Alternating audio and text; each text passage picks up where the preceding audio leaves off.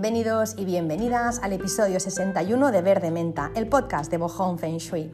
Un podcast en el que hablamos de Feng Shui y de todas aquellas cosas que nos hacen sentir mejor en nuestro espacio. Yo recuerdo que hace unos años si hablabas de esto, si hablabas de Feng Shui, si hablabas de energías, eras un poco friki, ¿no? Por suerte, hoy en día, con la apertura de conciencia que hay, lo extraño es no hablar de esto, ¿no? Todo el mundo, quien más, quien menos, pues no sé, habla de espiritualidad, habla de meditación, de yoga, de tai chi, de qigong, de aceites esenciales, de Feng Shui, habla de estos temas, ¿no? Están como un poco a la orden del día.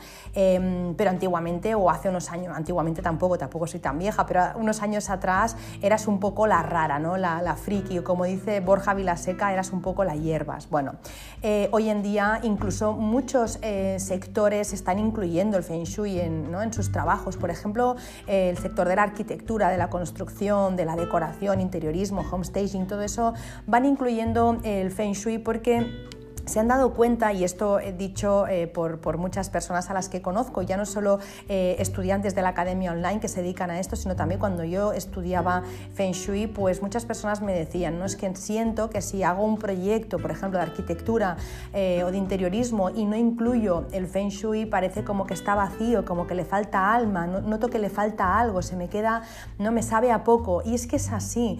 Yo cuando veo estos programas de decoración, que me encantan, por cierto, pienso, sí, muy bonito, esa habitación, es fantástica, pero ahí los niños van a poder dormir, no estupendo ese despacho, pero ahí vas a poder trabajar, ahí no puedes trabajar, o esta cocina, bueno, es espectacular, pero realmente ahí no se puede cocinar.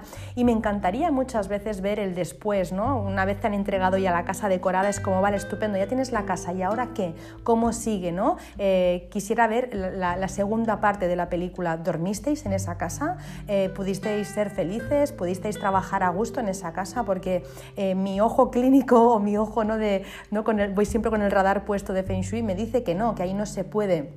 Y es que la casa, lo he dicho muchísimas veces, son más que, esas cuatro paredes y me encantaría poder explicar, no sé, pues que me ocuparía 10, 20, 30 podcasts explicar las historias de clientes y, personas conocidas a las que he hecho un estudio de Feng Shui y que realmente pues se han dado cuenta que de las cosas que les ha pasado la mayoría se podrían haber ahorrado, ¿no?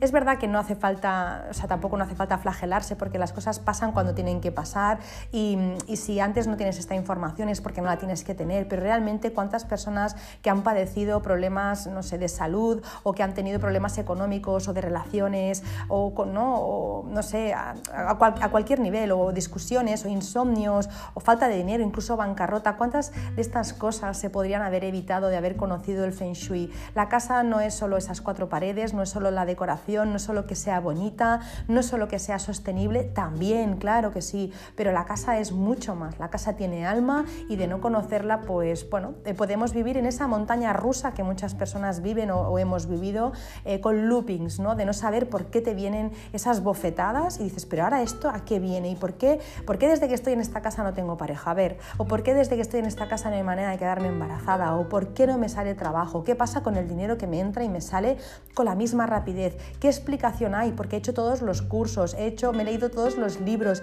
y es que ya no sé qué más hacer porque no, no le veo las salida?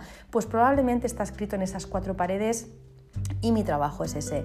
Y yo siempre pienso que em, eh, es, que se, tendría que ser obligatorio conocer eh, el, espacio en el que vivimos tendría que ser algo que nos explicaran desde, ¿no? Yo no digo en la escuela porque tienen muchas cosas que hacer, pero al menos que alguien nos explicara que la casa eh, puede ser tu aliada o puede ser tu enemiga. Entonces, eh, pienso que todo el mundo debería hacer un estudio Feng Shui en su casa. De verdad que lo siento así. Me corre por las venas, no, no, comprendo lo otro, no comprendo no tener un estudio Feng Shui hecho porque, em, bueno, lo entiendo porque nunca nadie nos dijo, ¿no? Pero ahora sabiendo todo lo que sabemos eh, y con estos podcasts que estoy haciendo ¿no? ya hace casi dos años, más de dos años, yo creo que, sí que ya deberíamos de saber, deberíamos de, empezar a pensar, si no lo hemos hecho ya, de tener un estudio de Feng Shui de casa porque nos va a ahorrar un montón de tiempo y un montón de disgustos, de verdad. Y si no, no estás perdiendo ni tiempo ni disgustos, lo que va a hacer es mejorar lo que tienes y potenciarlo. Hemos venido aquí, a esta vida, a ser felices, a tener salud, a tener abundancia económica, abundancia en las relaciones y una de las cosas que lo va a hacer posible es tener, eh, conocer nuestra casa. Así que bueno, Siento el rollazo que os acabo de meter, pero es que me, nace cuando algo me nace y lo creo con tanta fuerza, lo tengo que decir y yo es que lo vivo así. No entiendo una vida sin Feng Shui, no la comprendo. ¿Por qué? Bueno, pues por eso, porque, porque pienso que la vida es muy corta y que tenemos que exprimirla al máximo y pasárnoslo pipa. Dicho esto, gracias por estar aquí una semana más, un episodio más. Deseo que estéis súper, súper bien y que vuestra familia y vuestros seres queridos también lo estén. Hoy vamos a hablar de un tema súper chuli eh, que hace, bueno, hace mucho, ¿no? Es que creo que nunca he hablado de él. Bueno, en algún, en algún post eh, sí que he hablado de esto, pero nunca he hablado con profundidad. De hecho, eh, a mí nadie me explicó con tanta profundidad como lo voy a hacer en este episodio, en el siguiente, el tema que vamos a hablar hoy, que es el de las fuentes, las fuentes de agua, las fuentes de Feng Shui, ¿vale? seguro que lo habréis visto en alguna ocasión o habréis escuchado hablar de las fuentes de Feng Shui porque traen prosperidad y abundancia económica. Y ahora abro un paréntesis o no sé si neones, brillitos y destellos. Traen abundancia y prosperidad económica si sabemos dónde colocarlas. Si no sabemos dónde van, pueden darnos un disgusto y muy rápido porque las fuentes van actúan muy rápido, son activadores que en 20 días, incluso a veces en un día, cuando ya tienes la casa armonizada, eh, los cambios que haces en casa en un día ya se notan. Yo cuando puse la fuente estaba la casa armonizada, en un día ya lo noté. Entonces, bueno, no digo que en un día, porque no va a ser así probablemente si no has hecho más cosas, pero 20, 30 días, 30 días como mucho tiene que estar dando resultados. Si no, hay algún punto que estamos olvidando, algo que estamos haciendo que no deberíamos de hacer o algo que no estamos haciendo y deberíamos hacer. En las próximas eh, bueno, en los próximos minutos voy a hablar de esto en, en, esta, en este episodio, iba a decir sesión en esta clase porque estoy acostumbrada a la academia online, en este episodio, en el siguiente, voy a hablar de todo esto, ¿no? de eh, qué es lo que hacen estas fuentes de Feng Shui, cómo tienen que ser, dónde colocarlas y cuándo hacerlo. Eh, el dónde colocarlas ya aviso eh, que para saber dónde colocarlas necesitamos tener el, mapa energético de la casa. No os voy a decir en el recibidor o, en el salón, no os voy a decir eso porque necesito saber el mapa energético de la, casa.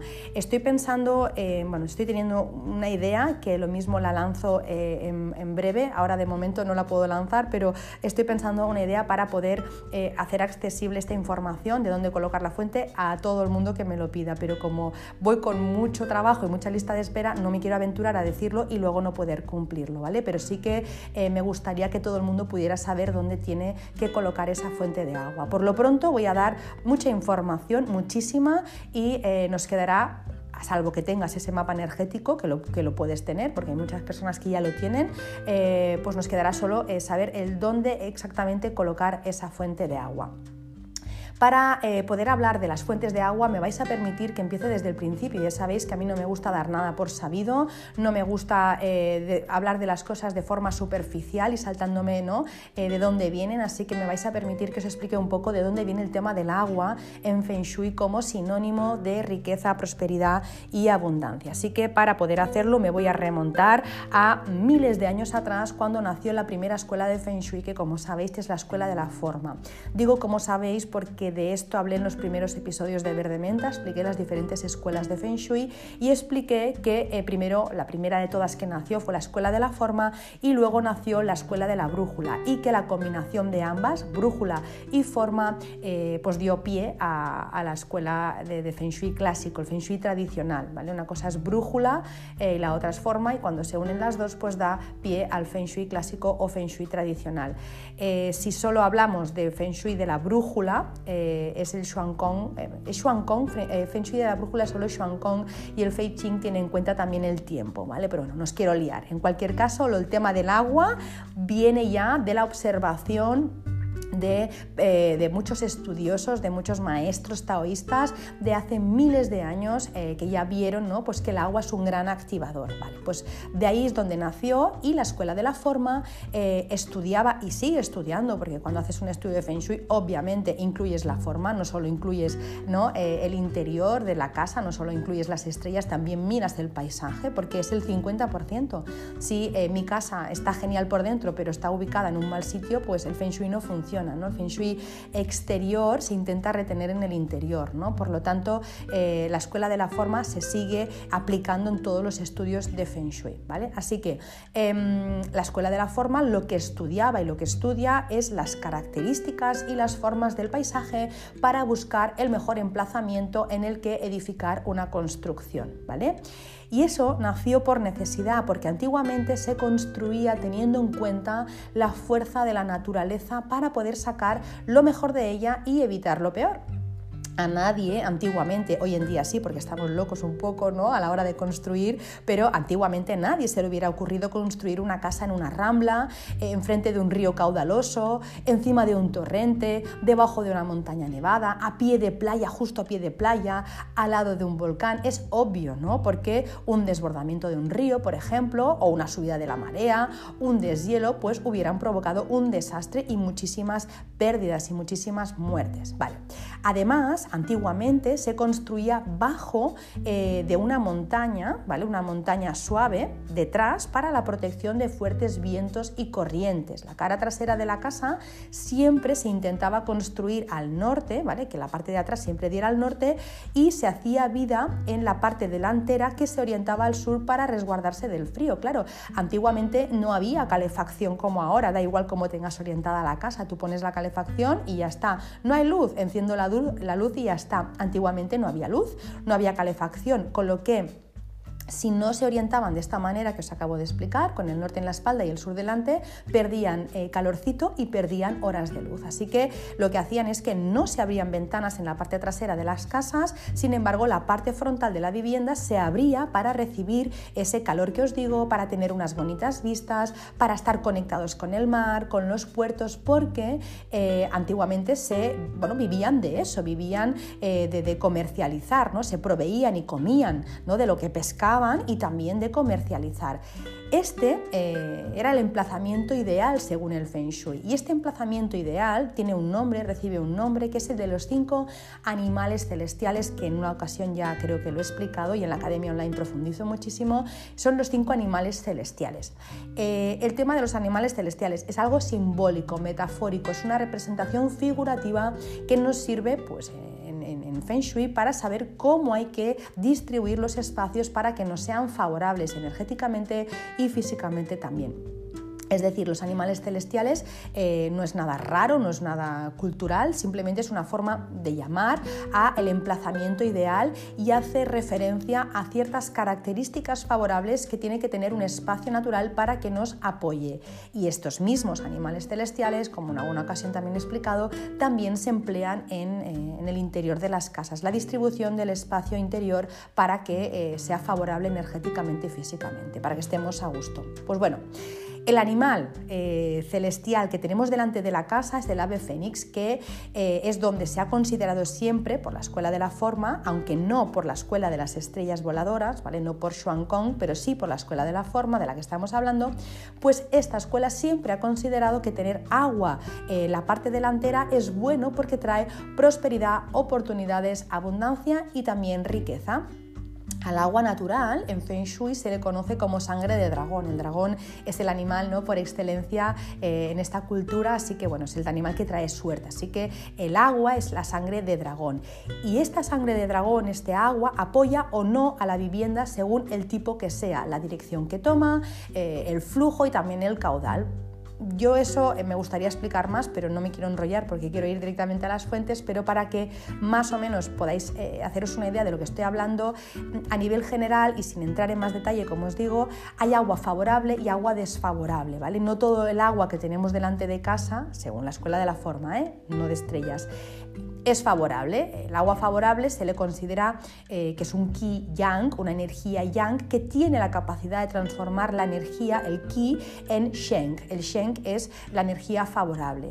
la energía es ki eh, y o shi también se le llama, ¿vale? Ki o shi y este puede ser sha o puede ser sheng. Sha es malo, sheng es bueno, ¿vale? Pues el agua es una energía yang que tiene la capacidad de transformar la energía, el ki, en eh, sheng, en algo favorable, pero siempre y cuando sea un agua tranquila, un agua suave, una agua armónica y por supuesto limpia, un agua que sea capaz de aportar prosperidad en todas las áreas de nuestra vida. ¿Qué tipo de agua sería esta de la que hablaban en la escuela de la forma? Pues bueno, el agua del mar, si está calmada, si es un mar bravo no, el agua del río cuando tiene un cauce suave, si es muy fuerte pues no, eh, los lagos casi todos son benevolentes porque no, tienen, no tienen fuerza, no, no están en movimiento, no es agua agresivo, las cascadas también si no son muy altas, si la altura es moderada y la caída es más o menos suave, pues también si es una cascada ¿no? pues muy grande, entonces ya no es agua favorable, es agua desfavorable.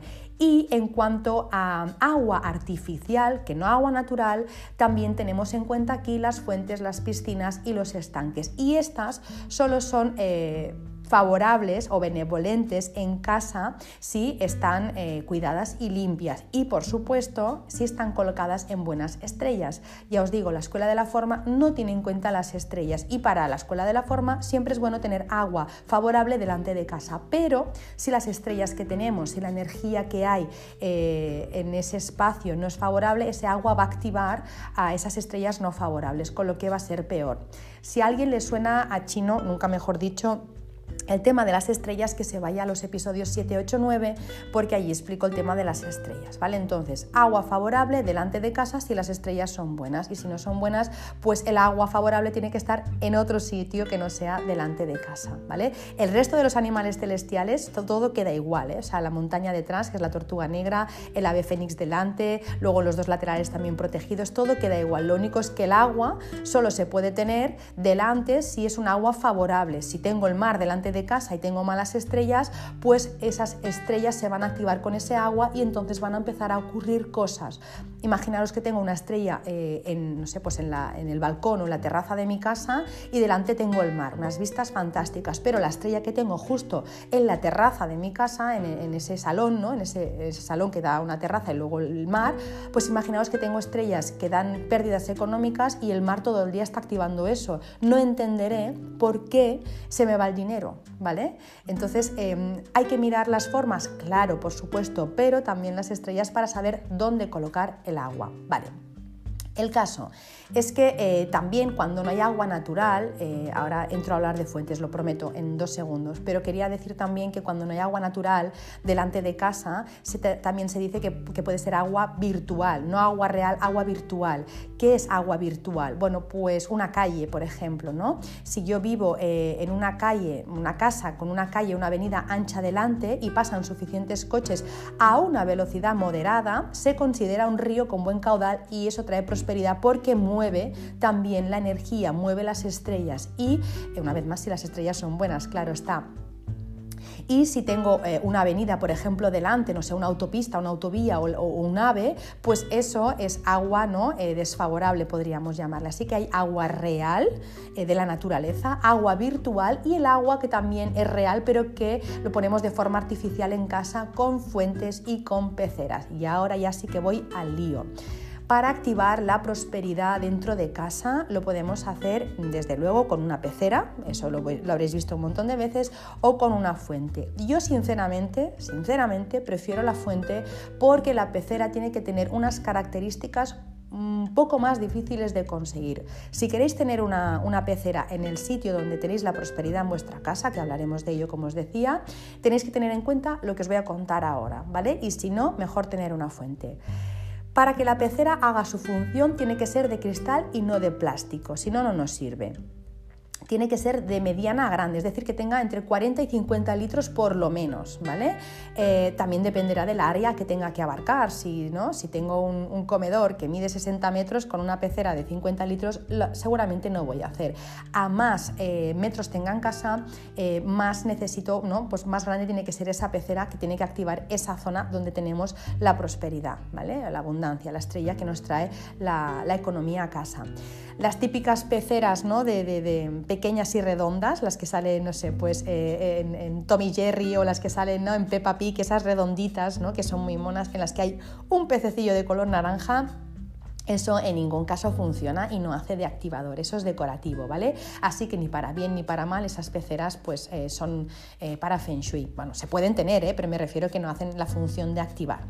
La pecera siempre tiene que estar muy limpia y el agua tiene que ser transparente porque una pecera sucia es peor que no tener pecera. Una pecera con el agua turbia, eso es peor que no tener pecera. Si tenemos pecera, los peces tienen que estar sanos. Si están enfermos, están tristes, no se mueven o mueren, eso es mala señal, así que no nos va a apoyar. Intentemos también comprar peces o tener peces resistentes. Por ejemplo, los goldfish son eh, los todoterreno y aunque los hay de más colores, los típicos son esos de color naranja que os decía antes y son perfectos si tienes la pecera bien colocada. ¿vale? Esos mm, peces, pues yo creo que para, a nivel de Feng Shui, como se mueven y demás, son perfectos. Eh, tienen que ser activos, porque si son muy tranquilos y no se mueven, pues no nos sirve. Al final, acordaros de que el agua tiene que estar en movimiento. El agua parada, pues no hace absolutamente nada, no activa nada. Así que peces que no sean eh, demasiado pachorros, que no sean demasiado tranquilos, ¿vale? ¿Número de peces? Pues dependerá. Yo siempre elijo un número, el, el 8, porque en, Feng Shui en Kong, eh, el de las estrellas, el 8 es la estrella más benevolente. Y bueno, también se, podría poner, mm, se podían poner 6 de un tipo y uno de otro, que harían una cura especial de Getú, eh, da igual. Mm, en cualquier caso, podéis poner el número que queráis, pero yo siempre elijo números eh, que sean favorables para todo. ¿eh? Lo elijo para, pues si son peces, peces, si son, yo no tengo pecera, ¿eh? pero si fuera, si tuviera pecera yo pondría ocho pececitos. Em, si tuviera, pues si tengo que poner, por ejemplo, las gotas en el, en el difusor de aceites esenciales, pongo también número 8 que me gusta. Siempre elijo un número favorable. Si voy a fregar el suelo con, con agua y aceite de romero, por ejemplo, pues también pongo las gotitas si voy a pintar las paredes pongo las gotitas de números que me gustan eh, de flores de Bach, bueno, siempre intento elegir un buen número. ¿Necesario? No, eso no es necesario, pero siempre eh, que se puede, pues bueno, al menos intentar que sea un número par, así está equilibrado el yin y el yang más cosas. Para que eh, la, la, pecera sea buena, tiene que tener la tapa abierta. Si es una pecera cerrada, no hace el efecto del activador, ¿vale? Y la pecera siempre tiene que estar iluminada. La pecera si no tiene luz, igual que pasará con la fuente, no activa la economía. Si no se cumplen estos requisitos, entonces mejor no tener una pecera y comprar una fuente. ¿Cómo tiene que ser esa fuente de Feng Shui? Pues bueno, para empezar no nos sirven esas fuentes de escritorio pequeñitas hechas de, de, poliresina, las que vemos en los bazares orientales, con un chorrito pequeño de agua. Tampoco no nos sirve, que mucha gente me ha preguntado, un bebedero de gatos tiene que ser una fuente grande, con un tanque grande de mínimo una capacidad de 3 litros. En ocasiones se dice que lo ideal es un litro de agua por metro cuadrado de superficie que tenga que mover. Una vez hemos encontrado la estrella que trae la economía a casa, que suele ser la estrella reinante, o es la estrella reinante o la futura reinante, una y has encontrado esa energía eh, en tu casa, dónde está ubicada esa energía que trae dinero a tu casa, no le puedes poner un bebedero de patos. Le Ay, de patos, digo yo, un bebedero de gatos, ni le puedes poner una, una fuente de un palmo porque eso no tiene la capacidad de mover el espacio. A ver, si es un espacio que es un recibidor eh, chiquitín, por ejemplo, de 4 metros, pues bueno, quizá con 2 litros de agua ya haces de tanque, pero em, si tenemos no sé, un comedor, ¿no? Hemos encontrado esa estrella buena que nos trae dinero y está en el comedor y en el salón y ese comedor tiene 40 metros cuadrados o 20 metros cuadrados, por ejemplo, pues voy a necesitar por lo menos 5 litros para que se pueda mover eso. A veces se dice que un litro por metro cuadrado me parece que es exagerado pero quizá medio litro por metro cuadrado sí que sería una, buena idea. Así que quedaros con la información de medio litro eh, de agua en el tanque ¿no? Eh, para, que, para que funcione en, el espacio. Menos que eso es difícil porque eh, pensar que tiene que mover, o sea, la energía no se ve, pero está, entonces tiene que mover mucha energía y claro, con una fuente, con un chorrito pequeño, con un litro de agua, pues evidentemente no hacemos nada. Más cosas, igual que la pecera decíamos, la fuente tiene que ser iluminada, no nos vale una fuente que no tenga luz. Eh, una fuente, por buena, por, buena que sea, por agua que mueva, si no tiene luz, no nos sirve. Así que la luz eh, tiene que estar incorporada o la podemos incorporar si queremos, con una lamparita al lado, pero tiene que iluminar el agua y tiene que ser un LED blanco. Pero blanco me refiero que puede ser un LED que sea más o menos cálido, no es necesario que sea blanco, blanco nuclear, puede ser un LED cálido. El otro día me preguntaba una persona, pero es amarilla eh, la luz que veo en tu fuente, ¿no? Es, no es amarilla, es blanca, lo que pasa es que es más cálida, ¿vale? Así que un LED que sea blanco Nada de colores discotequeros eh, que puedan que, ¿no? pues que, pueden hacer que se moleste alguna estrella. Si yo tengo una, una, fuente y tengo pues una luz de color rojo y allí no me va bien el color rojo porque la estrella no tolera ese color, pues la puedo liar un poco. Así que con el blanco siempre nos aseguramos la jugada. Fuente de agua eh, con mínimo 3 litros de agua y que tenga luz incorporada o la incorporamos nosotros. Ojo porque muchas personas eh, o algunas personas han comprado fuentes que se cargan con el sol, porque son eh, eh, fuentes de exterior que se cargan con energía solar. Ojo, porque si la vas a poner dentro de casa no te va a funcionar. Si la tienes que poner dentro de casa, tienes que utilizar un, un enchufe. Entonces, cuidado con equivocarnos en ese aspecto. Eh, si es una fuente de exterior, hablando de fuentes de exterior, si es de exterior, pues obviamente te recomiendo una fuente más grande y si es de obra, aún mejor. Si tienes un jardín, una terraza y te puedes hacer una fuente grande con un buen tanque con un buen motor y que caiga el agua como de cascada, mucho mejor. Si te caen unos chorritos por la pared, pues va a ser difícil. Sin embargo, si te cae una cascada importante, que no salpique, luego lo veremos, ¿vale? Pues muchísimo mejor. Así que fuentes de exterior grandes, tienen que mover más espacio, están en el aire libre, ¿vale? Y eh, pues tienen que tener un buen tanque. No nos sirve la típica fuente, ¿no? Como para beber agua, esa que sale como un chorrito del medio, ni nos sirve un poco eso que moja la pared y ya está. Eso no movería lo que tiene que mover. Eh, hablando de salpicar, os decía ¿no? que tenemos que buscar una fuente que no salpique. La fuente igual que nos puede ayudar a ganar dinero en pocas semanas, eh, incluso a veces en días, como os decía antes, eh, y ahora en la era de Acuario yo creo que incluso a veces en horas, pero bueno, vamos, vamos a, hacerlo a más largo plazo para no, para no venirme arriba y prometer cosas que luego lo mismo no son. Si no son en horas, pues son en días, en semanas o en un mes, lo que tenga que tardar la fuente en hacer su trabajo, ¿vale? pues la fuente puede hacerte ganar mucho dinero o te puede hacer perder mucho dinero eh, si salpica, ¿vale? Eh, una fuente que salpica, a la que le da, por ejemplo, un poco, no sé, mm, a mí me pasó con una fuente de exterior, ¿no? Eh, que le daba un poco de, viento, entonces era una cascada que cae de la pared, le daba el viento y cuando le daba el viento empezaba, bueno, claro, se movía, ¿no? Todo, todo el chorro de agua se movía y, y, entonces, bueno, pues estaba todo salpicado. Pues esa fuente, que luego la protegimos con una pantalla de metraquilato, la hicimos hacer a medida porque me dio mucho dinero en un día y me hizo perder mucho dinero en otro día. Y os estoy hablando de dos días o tres de diferencia, no había más. ¿Por qué os digo con tan poco tiempo? Por lo que os decía antes, creo, porque eh, mi espacio ya está armonizado, así que cualquier pequeño cambio ya se nota muy rápido. Lo mismo en, pues otras circunstancias hubiera tardado más en darme esos gastos, pero fue muy rápido. El que me diera el dinero y fue muy rápido el que lo perdiera también, hasta que le dije a mi marido, paramos esta fuente, ya la volveremos a inaugurar, vamos a buscar una solución y le pusimos una pantalla de metraquilato que en algún post de, Instagram sale, creo que hice un, vídeo de IGTV y sale esta fuente protegida por si la queréis, si la queréis, bien, si la queréis ver. Em, ¿Qué más? La mayoría de fuentes de interior, para que no salpiquen, eh, lo podemos hacer con un regulador que tienen dentro, tienen regulador de intensidad. Si la fuente es buena, si te has comprado una fuente en un sitio especializado en fuentes o en jardinería, por ejemplo, eh, son fuentes buenas con un buen motor que te dura y además que también se puede regular la intensidad, ¿vale? Entonces, mm, cuando tú ves que te salpica, pues bajas un poquito la intensidad, así es como la tengo yo en mi casa, tengo una fuente que es grande, y eh, tiene diferentes niveles de, intensidad y el más alto me salpicaba, con lo que lo bajé y ya está ahí solucionado. Pero eso tiene que ser una buena fuente. Si compras una fuente de mala calidad en un sitio no especializado, entonces te va a venir eh, la intensidad que sea y si te salpica van a venir pérdidas o gastos inesperados, ¿vale? En cuanto al sonido, exactamente lo mismo. Si la fuente es buena, el sonido del agua es agradable, es relajante, incluso te puede servir para meditar. Pero si no es así, eh, si el ruido del motor eh, es, muy fuerte, ¿qué ocurre? Pues que suele eclipsar eh, ese ruido y es mayor ¿no? Otra vez el ruido que hace el motor más que el salto de agua y entonces la fuente pasa de ser eh, relajante a ser un aparato estresante. El motor no tiene que escucharse o tiene que ser muy tenue y nunca superar al sonido, el sonido del agua.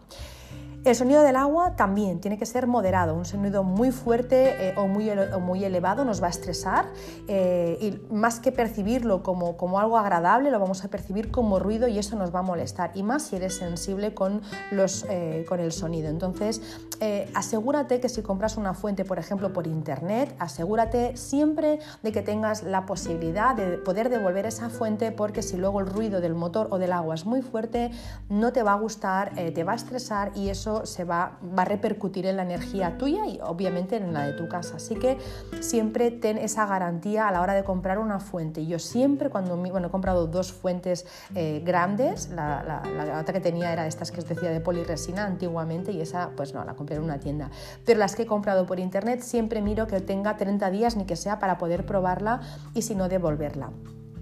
Em, ¿Qué más? Cuando añadamos el agua nos tenemos que asegurar también que el agua sea de baja mineralización, de botella o de osmosis, porque si no se puede estropear con la cal. También puede ser agua destilada si lo queréis, ¿vale? Pero el agua que se pone en una fuente siempre tiene que ser baja mineralización eh, de botella o de osmosis. Yo en casa no utilizamos agua de botella, no compramos, así que le pongo de osmosis.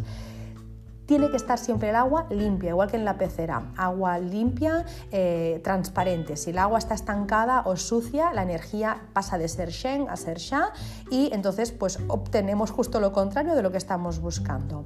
Si ves que vienen visitas, por ejemplo, ¿no? y ves que del agua salen burbujitas, es que se ha ensuciado por la energía de esas personas eh, o porque se ha dado una conversación o lo que sea que ha hecho que, ¿no? pues que la vibración cambiara y el agua se puede ensuciar energéticamente y salen como burbujitas ¿vale? Entonces, bueno, hay que sacar el agua y volver a limpiarse la fuente y le vuelves a poner el agua. De hecho, aunque no te pase eso, una vez al mes es bueno eh, poner agua limpia al agua, ¿vale? Porque siempre, bueno, pues como que va acumulando el agua, eh, absorbe todo, ¿no? Lo que va viviendo la casa, entonces siempre es bueno ir limpiando y poniendo agua nueva. No, eh, no podemos colocar aceites esenciales porque obstruyen los conductos. Yo una vez puse aceites esenciales, me gustan los aceites esenciales, ya lo sabéis, y una persona me dijo, ostras, pues prueba con este aceite, la verdad es que me encantaba el olor que desprendía y me pareció una muy buena idea para, para hacerlo siempre, pero me di cuenta que el aceite en los conductos tan chiquitines que tiene eh, por dentro la fuente, en esos tubitos que tiene, eh, se obstruía, eso no deja ¿no? que pase el agua, con lo que empezó a hacer un ruido raro y casi me la cargo. Entonces eh, me encantan los aceites, pero no para la fuente. Para todo lo demás, aceites si queréis, pero para la fuente no lo pongáis, salvo que, bueno, pues que la, que la fuente esté preparada para tal fin, que no sé si habrá fuentes que admitan eso, pero es mejor poner un difusor al lado con ese olor que no ponerlo dentro del agua para que luego se estropeen los conductos, porque las fuentes cuando son buenas tienen un precio elevado como para estar tirando el dinero, ¿vale? Así que aceites sí, pero dentro de la fuente no. Eh, hay que controlar también siempre que la fuente tenga suficiente agua porque con el movimiento que se le da a diario, ¿vale? y más si es abierta y, que salpique un poco, aunque no sea algo exagerado, solo con que le caiga una gotita fuera y a veces también con la temperatura de la casa, si está la calefacción o si, hace calor en verano, por ejemplo, se va evaporando y entonces, bueno, si de repente te quedas sin agua, se va a estropear y se va a quemar el motor o, la bomba. lo digo porque a mí me ha pasado de, de ahí que os diga que he tenido dos fuentes grandes porque una se rompió así, ¿vale? Se rompió porque no es que no tuviera agua la fuente, sino que em, la moví antes de irme un fin de semana la moví un poco y cuando, cuando bueno, la persona que me cuida la casa cuando no estoy eh, la fue a enchufar, eh, claro, yo la había movido y el motor no cogía bien el agua, con lo que empezó a, a, hacer ruido hasta que se quemó el motor y la fuente, por supuesto, pues la tuvimos que tirar. Así que siempre aseguraros de que hay agua en la fuente y que el motor está bien anclado y que está bien puesto porque si no os vais a cargar la fuente. En cuanto a la estética, pues bueno, si te gusta con budas o dragones, eh, tipo estética oriental, pues perfecto, está, está bien. Pero si tu casa es más occidental, eso va a quedar como un pegote. Eh, yo lo digo porque Feng Shui no se tiene que notar. Entonces, poner un Buda, si realmente tú no crees eh, en, ¿no? en, esta filosofía y, no te gusta, pues poner un Buda no tiene ningún sentido. O un dragón o cualquier cosa que no vaya contigo. Mm, la fuente tiene que quedar integrada en la decoración y tiene que ser de tu gusto. Si eh, los budas y los dragones eh, te gustan, pues los pones, pero no pienses que te van a traer más prosperidad que una fuente que sea de otra, ¿no? Que sea de otra, con otra forma. Yo no tengo budas ni dragones en casa y la prosperidad la traen absolutamente igual, Entonces son más, son más creencias que realmente resultados que se puedan comprobar. Realmente lo que hacemos con una fuente es ponerla en el lugar indicado para que mueva la energía que queremos y chimpón. Todo lo que le quieras añadir, pues ya es cosa tuya. Por ejemplo, el tema de ponerle minerales o cristales. Bueno, hay quien añade alrededor de la fuente cuarzo, amatista, pues para que tenga eh, propiedades iónicas. Está bien, es perfecto. Si te gustan, si te sientes identificada, si tu casa es así, si esa eres tú, es tu esencia, fenomenal. Pero si no lo pones, no pasa nada, no es necesario porque la fuente funciona igual sin nada. Como os digo, y me repito más que el ajo, el agua en movimiento es lo que hace que traiga la prosperidad eh, a la casa, bien, el agua bien colocada en movimiento ¿vale? Todo lo demás tiene que ver más con un tema de estética, de gustos y de creencias personales que están bien, pero no tienen que ver con el Feng Shui, ¿vale? Actúa, la fuente actúa eh, de igual forma, aunque no le pongas nada de esto. Así que eh, si no quieres poner, como os digo, ¿no? pues una fuente de Buda con amatistas alrededor, pues no lo haces. Tú puedes poner, eh, no sé, pues una fuente pues de piedra, eh, de, acero corten, de metal, de ladrillo. Mm, yo la mía es de acero corten, por ejemplo. pues bueno, mm, es, minimalista, es, al final es, rectangular, ¿no? Es como una, como una columna, podríamos decir, con, parece una arpa porque, porque hay unos hilitos y el agua cae por allí. Es pues va acorde con la decoración del espacio en el que lo tengo, que tengo en el recibidor, porque ahí es donde tengo la estrella de, de, la abundancia, pues bueno, pues lo tengo allí en, una, en algo que no desentona. Es grande, es verdad, pero mm, no desentona porque los colores son los que hay en el recibidor, porque, es, mm, porque no hay ningún objeto extraño, porque es un sonido relajante y las personas cuando entran lo más que me dicen no es, ¿y esta fuente? No, me dicen, ostras, qué relax, ¿no? Con este sonido del agua. La gente no, las personas no, piensan que sea nada que hecho por, ¿no? activar nada, sino es un elemento más integrado a la decoración y, y ya está. Así que puedes poner perfectamente una pared vertical minimalista, una esfera, una escultura grande si te gustan, por ejemplo. Hay fuentes que se cuelgan en la pared también, también lo puedes hacer. Y son eh, pues un objeto más decorativo de tu, de tu casa. ¿Qué más? Eh, tampoco es necesario que tenga un determinado número de, chorros de agua o de cascadas, porque a veces se dice que las fuentes más favorables son las que, bueno, las que tienen seis cascadas o seis saltos de agua. Repito, si por litros es lo correcto y el agua eh, cae correctamente, la fuente es perfecta, ¿vale? Así que no os agobiéis con el tema de las cascadas o los saltos de agua, eh, lo que caigan, ¿vale? Si tiene el agua, los litros son correctos y está bien colocado, pues eso es perfecto perfecto. Bueno, pues ya hemos visto cómo tiene que ser esa fuente y nada, pues una vez ya sabemos dónde tenemos que colocarla porque sabemos las estrellas, cuidado de verdad con eso, por favor, quisiera que nadie eh, al acabar este episodio se fuera a comprar una fuente y la colocara donde le pareciera porque de verdad que podemos tener un susto. Soy como esos anuncios de los, eh, de los medicamentos ¿no? de, la tele, el medicamento tiene que ser recetado por su farmacéutico o médico, ¿no? ¿no? Un poco eso, por favor, que nadie lo haga porque podemos tener un susto. ¿Vale? Así que si quieres saber dónde colocar la fuente, que te hagan un estudio de Feng Shui, que se, o al menos un estudio de una estancia, o mira exactamente dónde tiene que ir colocada esa fuente, por favor, para no tener sustos, ¿vale? Entonces, tenemos ya la fuente, que, la fuente ideal, según lo que hemos descrito ahora, también sabemos dónde tenemos que colocar y vamos a ver cómo trabaja esa fuente. Eso sería algo largo de explicar porque tiene que ver con las estrellas. Os tendría que explicar eh, desde el principio todo el tema de las estrellas, cómo trabajan las estrellas, qué estrellas son favorables, qué es lo que mueve cada estrella, cómo, eh, cómo se activan. Bueno, eso es, bueno, son, es un curso de, de Feng Shui que lo tenéis disponible en la Academia Online. No lo voy a explicar aquí, pero sí que os voy a explicar un poco cómo trabaja una fuente. Me deberéis de creer porque al final os voy a obviar un montón de teoría, pero si no también lo podéis experimentar. Entonces, ¿cómo trabaja una fuente? Bueno, la fuente trabaja lo que tú no trabajas, es decir, ella mueve la energía que tú no mueves. Tú puedes estar trabajando ocho horas en tu negocio, eh, tú trabajas en la tierra, en la 3D, ¿no? Pues tú vendes, escribes mails, cuelgas contenido, cierras contactos con clientes, cierras contactos o, no sé, o captas nuevos clientes, cierras acuerdos, haces publicidad, tú haces todo aquello que necesita tu negocio, ¿no? A nivel de 3D, a nivel material, ¿no? Vale, la fuente no puede hacer nada de eso, obviamente, si conocéis una fuente que envíe mails, me lo decís porque me la compro, pero la fuente no puede hacer nada de eso. Lo que la fuente hace es mover energéticamente lo que tú mueves empíricamente. Es, decir, ella es una ayudante en tu día a día, es una empleada más, es una socia, es una compañera. Yo trabajo ocho horas, ¿no? Yo trabajo ocho horas en mi trabajo, en mi negocio, y la fuente trabaja otros, otras ocho horas. Por eso las fuentes mínimo cada día tienen que estar encendidas ocho horas. Eso lo explicaré en el próximo podcast, cómo hacemos cuando nos vamos de vacaciones con la fuente, todo eso os lo voy a explicar, ¿vale? Pero yo ocho horas, ella trabaja ocho horas, es una socia más. Yo hago lo que tengo que hacer aquí en la 3D, tú mueves energéticamente lo que tengas que mover, ¿vale? Entonces, eh, bueno, mm, es un poco el resumido, muy, muy resumido, el cómo trabaja la fuente, ¿vale? Es algo milagroso, no es algo mágico, no es una fuente ¿no? que sea encenderla que te toque la lotería, simplemente ella mueve una energía, una energía eh, que si es la correcta te va a dar el dinero. Imagínate, eh, es que esto quizá lo explico también en el próximo episodio, pero bueno, para que se pueda entender, imagínate que eh, estamos, no sé, trabajando que no lo sé, eh, estamos trabajando como contables, ¿vale? Pero realmente hemos venido a ser artistas.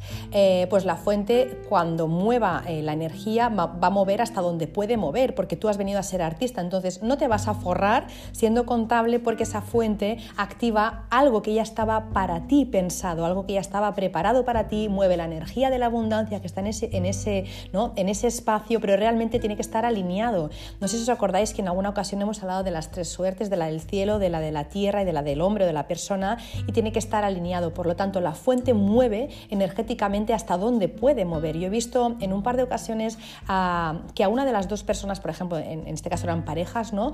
A una de las dos les va muy bien y a la otra no tanto. Y preguntarle a la persona que no le va tan bien, oye, pero tú estás haciendo en la vida lo que tú has venido a hacer, ¿te gusta lo que haces? Dice, y me decía una de ellas, es que odio lo que hago. Entonces no te puede dar dinero. Sin embargo, a su pareja sí que le daba dinero. ¿Por qué? Porque está alineado o alineada y además hace cada día lo que tiene que hacer. Si tú haces cada día lo que tienes que hacer y estás alineado con tu propósito de vida, eh, esa fuente te va a dar dinero. Que no estoy alineado con mi propósito de vida. Bueno, pues entonces la fuente va a mover cosas que son para ti, pero quizá no te vas a no sé, quizá no, vas a nadar en abundancia, quizá, pues no sé, no sé Hacienda te devuelve un dinero o te suben, eh, te suben el cargo, te suben un, ¿no? un poquito más el sueldo o te dan una comisión o una prima que no te esperabas, te vienen ese tipo de cosas, se van moviendo cosas, te sale una oferta laboral, eso sí que puede pasar, ese tipo de cosas, pero realmente decir, madre mía, ¿no? Es que tengo que parar la fuente, como te puede pasar, de tener que parar la fuente porque no puedes abarcar el trabajo que te entra, sobre todo si eres autónomo,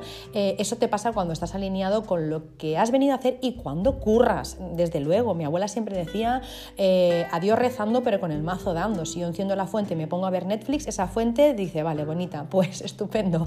Tú tienes que hacer lo que te toca hacer y la fuente hace su parte hasta donde puede, hasta donde, eh, hasta donde eh, sí, hasta donde puede por, una decisión tuya, pues si estás alineado con lo que tienes que hacer. Si no, la fuente te va a dar pues lo que te tenga que dar, o sea, ni más ni menos. No es algo, el otro día me decía una persona, pero ¿cómo para activarla también hay, un, hay un, día especial, ya hablaremos de cómo se activa eh, y qué día se activa, ¿no? Y me decía, ¿qué le digo a la fuente? ¿no? ¿Cómo la activo? ¿Qué le pido? Que no es Lourdes, que no es, eh, que no es una virgen a la que le tengas que ir a pedir. No, no, no es, o sea, la fuente no es nada que esté fuera de ti. La fuente es algo que está dentro de ti, es energía que está en ese espacio. Simplemente tienes que activarla con el pensamiento correcto y haciendo lo correcto. No es que, por favor, por favor, dame 10.000 euros. La fuente no, no hace milagros. La fuente mueve energía si tú también estás alineada con tu propósito y estás haciendo lo que tienes que hacer. O si, por ejemplo, tú, no sé, pues vas a, quieres ganar dinero perjudicando a otra persona o pisoteando a otra persona o haciendo daño a otra persona, eh, cuenta que esa fuente seguramente tampoco te lo va a dar. Y si te lo da, te va a castigar. Por otro lado, eh, el espacio en general. Las estrellas, eh, que es algo, a mí me apasiona el tema de las estrellas voladoras de Feng Shui, mm, cada una tiene su personalidad, sus cualidades positivas, las negativas, su parte de luz y la parte de sombra. Cuando tú te alineas con una estrella, esa estrella te da lo mejor de sí y todo te viene de cara.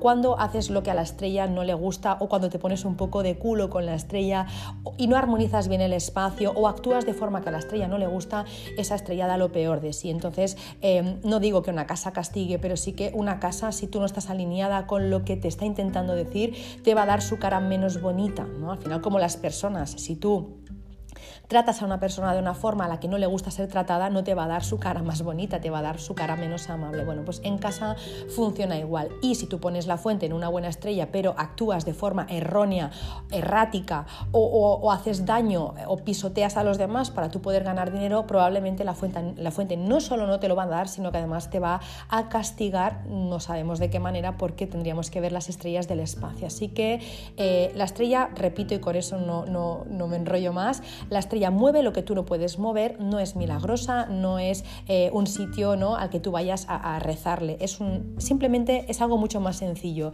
La energía no se ve, pero está y esta fuente la mueve, es lo único que hace una fuente. ¿vale?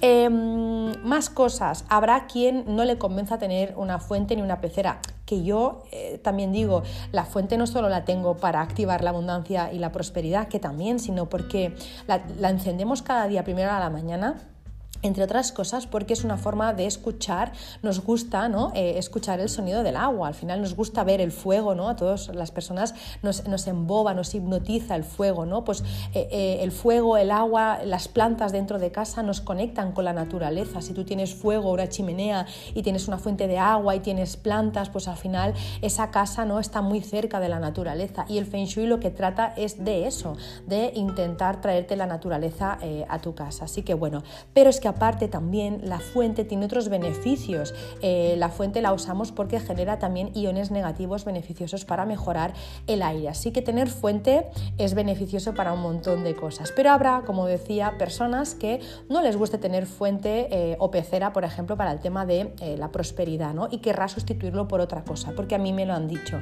Oye, Marta, ¿puedes sustituir la fuente por otra cosa porque no tengo mucho espacio o porque no me gusta y tal? No se puede. No se puede. Lo único que puede mover eh, esa energía es una fuente o una pecera de las características que hemos dicho.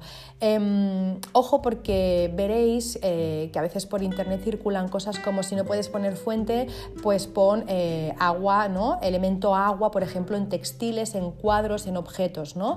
El elemento agua, eh, en Feng Shui hay cinco elementos, no voy a entrar a hablar de ellos, pero uno de ellos es el agua, ¿vale? Tenemos el fuego, la tierra, el metal, el agua y la madera, ¿vale? Cada elemento se representa con un color y con una forma. Eh, el elemento agua se representa con los tonos azules en cualquiera de sus matices e intensidades, en color negro también, ¿vale? Y lo puedes poner, pues no sé, un espacio te pide elemento agua, ¿vale? Necesitas armonizar por estrellas con el elemento agua y tú puedes poner toda la estancia de color azul si quieres o no, toda en color clarito y los textiles, por ejemplo, y los cuadros en ese color. Perfecto. Pero eso, ojo, es elemento agua, pero es virtual, eso no es agua real en movimiento, con lo que ese elemento agua no te va a mover la zona de la prosperidad el espacio donde tengas la prosperidad. Que ojo, no estoy hablando del mapa Bagua, ¿eh? estoy hablando de las, de las estrellas voladoras. No tenemos que confundir con eso porque son dos escuelas distintas, ¿vale? Entonces, el elemento agua a mí no me va a mover la prosperidad porque lo que necesito es agua en movimiento que me, que me mueva esa energía, ¿vale? Así que eh, yo perfectamente puedo necesitar en un espacio, como por ejemplo el recibidor de mi casa, ¿no? Necesita tonos eh, fuego, ¿vale? En rojos, rosas, corales, ¿vale? Lo tengo en una banqueta con unos cojines, una alfombra y tal. Y Además, le pongo la fuente de agua para que mueva la energía, es decir, mi espacio está armonizado en fuego porque es lo que mi recibidor necesita, pero añado una fuente de agua porque eso mueve. Es elemento agua real, sí, pero está moviendo una energía, así que no hay que confundir el elemento agua con eh, el tener una fuente. Entonces, ¿qué pasa si no pongo una fuente? Pues que no hay nada que lo sustituya, salvo que tengas en constante movimiento durante 8 horas algo. Por ejemplo, ¿no? Habéis visto esos gatitos, el maneki neko, esos gatos japoneses, ¿vale? Eh, bueno, si tuvieras un maneki neko del tamaño de, no sé, de 2 metros para que te moviera todo un espacio, pues sí, eso te serviría, ¿no? Algo que está constantemente moviendo, sí, eh, es como el agua, ¿no? Que es un activador, eso podría servirte. O podrías, por ejemplo, tener tener a tus hijos, si tienes hijos, correteando durante ocho horas cada día en el mismo espacio. Claro, lo podrías tener. De hecho, yo en el recibidor es donde juego con mi peque. Está claro que ocho horas cada día, pues no. Así que eh, a la pregunta de si se puede sustituir eh, la fuente de agua por otro objeto, no, no se puede, salvo que tengas algo, como decía, en constante movimiento durante ocho horas. Si no, eh, pues no, no funcionará. Y por último, decir, ya la semana siguiente, la semana que viene, ya hablaremos de dónde colocar, en qué día inaugurar, qué instrucciones seguir, cuáles son los pasos, todo eso lo voy, lo voy a explicar también, incluso también en qué estancias se recomienda y en cuáles no, porque aunque tengas buenas estrellas, imagínate que tienes la buena estrella de la economía, pues la tienes en la habitación de matrimonio eh, o en la habitación principal o en la habitación del peque o de la peque si es que tienes hijos o no sé, o en un baño, ahí no se pone una fuente. Entonces vamos a ver, eh, aparte de las estrellas, dónde se puede colocar, en qué estancias sí que es favorable y en qué estancias no es favorable, eh, favorable colocar una fuente. Pero aparte de eso, quisiera decir que en casa solo se puede colocar una fuente, no se pueden poner dos fuentes. Lo más que podrías hacer es colocar una fuente dentro de casa y otra en el jardín o terraza si la tuvieras. En la terraza, aparte de colocarlo en buenas, en buenas estrellas también se puede utilizar una orientación muy favorable que se le llama el Santa Cero. Eh, el Santa no es porque sea Santa Claus, lo puedo, pero puedo asegurar que, que, realmente parece Santa Claus. Es una, bueno, es una ubicación ¿vale? que cada 20 años cambia. Eh, ahora mismo la ubicación favorable para poner una fuente fuera del jardín, si se saben las estrellas, si se saben las estrellas, repito, si se saben las estrellas, porque me da miedo que ahora todo el mundo corra a comprar una fuente la ponga allí. Ahora mismo, si se saben las estrellas y son buenas, la orientación favorable para poner en el jardín una fuente que corresponde con el Santa Cero es el suroeste. Esto tiene una explicación larga que lo explico en la Academia Online, no lo voy a explicar aquí porque es largo, pero hasta el 2024 en el suroeste, si se tienen buenas estrellas, se puede colocar una fuente en el jardín. Si no, por favor, no lo hagáis, por favor, no lo hagáis, ¿vale? Y si lo hacéis es bajo vuestra responsabilidad. Entonces, repito, se pueden tener fuentes en casa, máximo una en el interior y otra en el exterior.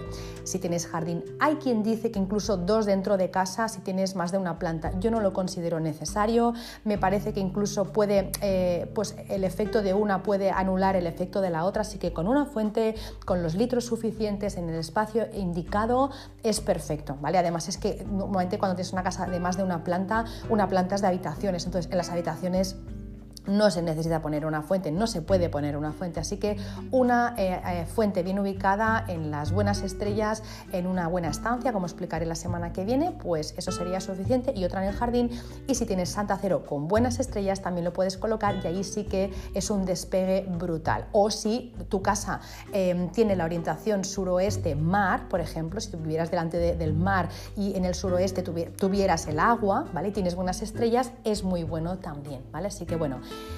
ya está, no me enrollo más, que hoy vaya tela lo que, lo que he hablado. Eh, hasta aquí, espero que os haya gustado, que os haya parecido interesante, que os haya sido de utilidad. Me encantará que si tenéis dudas, preguntas o lo que sea, pues me lo hagáis. No me preguntéis dónde está mi estrella porque no lo sé si no lo calculo, así que para eso necesitaría hacer un estudio, aunque estoy pensando en algunas opciones, creo que os lo decía al principio, si no os lo decía, lo estoy pensando, algunas opciones para que todo el mundo eh, pues de alguna forma pueda conocer su, su zona de la prosperidad para poner una fuente, pero bueno, eso ya, ya lo explicaré más adelante, así que bueno, otro tipo de preguntas, otro tipo de dudas, cualquier cosa que no haya explicado bien, algo que queráis que profundice, eh, lo que sea, pues estaré encantada de contestar, ya sabéis que me podéis encontrar en Instagram, que es arroba bojonfengshui, me podéis encontrar también en mi página web www.bojon.es, también tenéis un mail de contacto que es hola.bojon.es por si necesitáis eh, comentarme cualquier cosa. Y nada, eh, pues me despido hasta la semana que viene. Eh, espero que, bueno, pues si me estáis escuchando por la mañana, que tengáis un muy feliz día. Si lo estáis haciendo por la tarde, que tengáis una muy feliz tarde. Y si lo estáis haciendo por la noche, pues que tengáis una muy feliz noche y dulces sueños. Un beso enorme y hasta la semana que viene.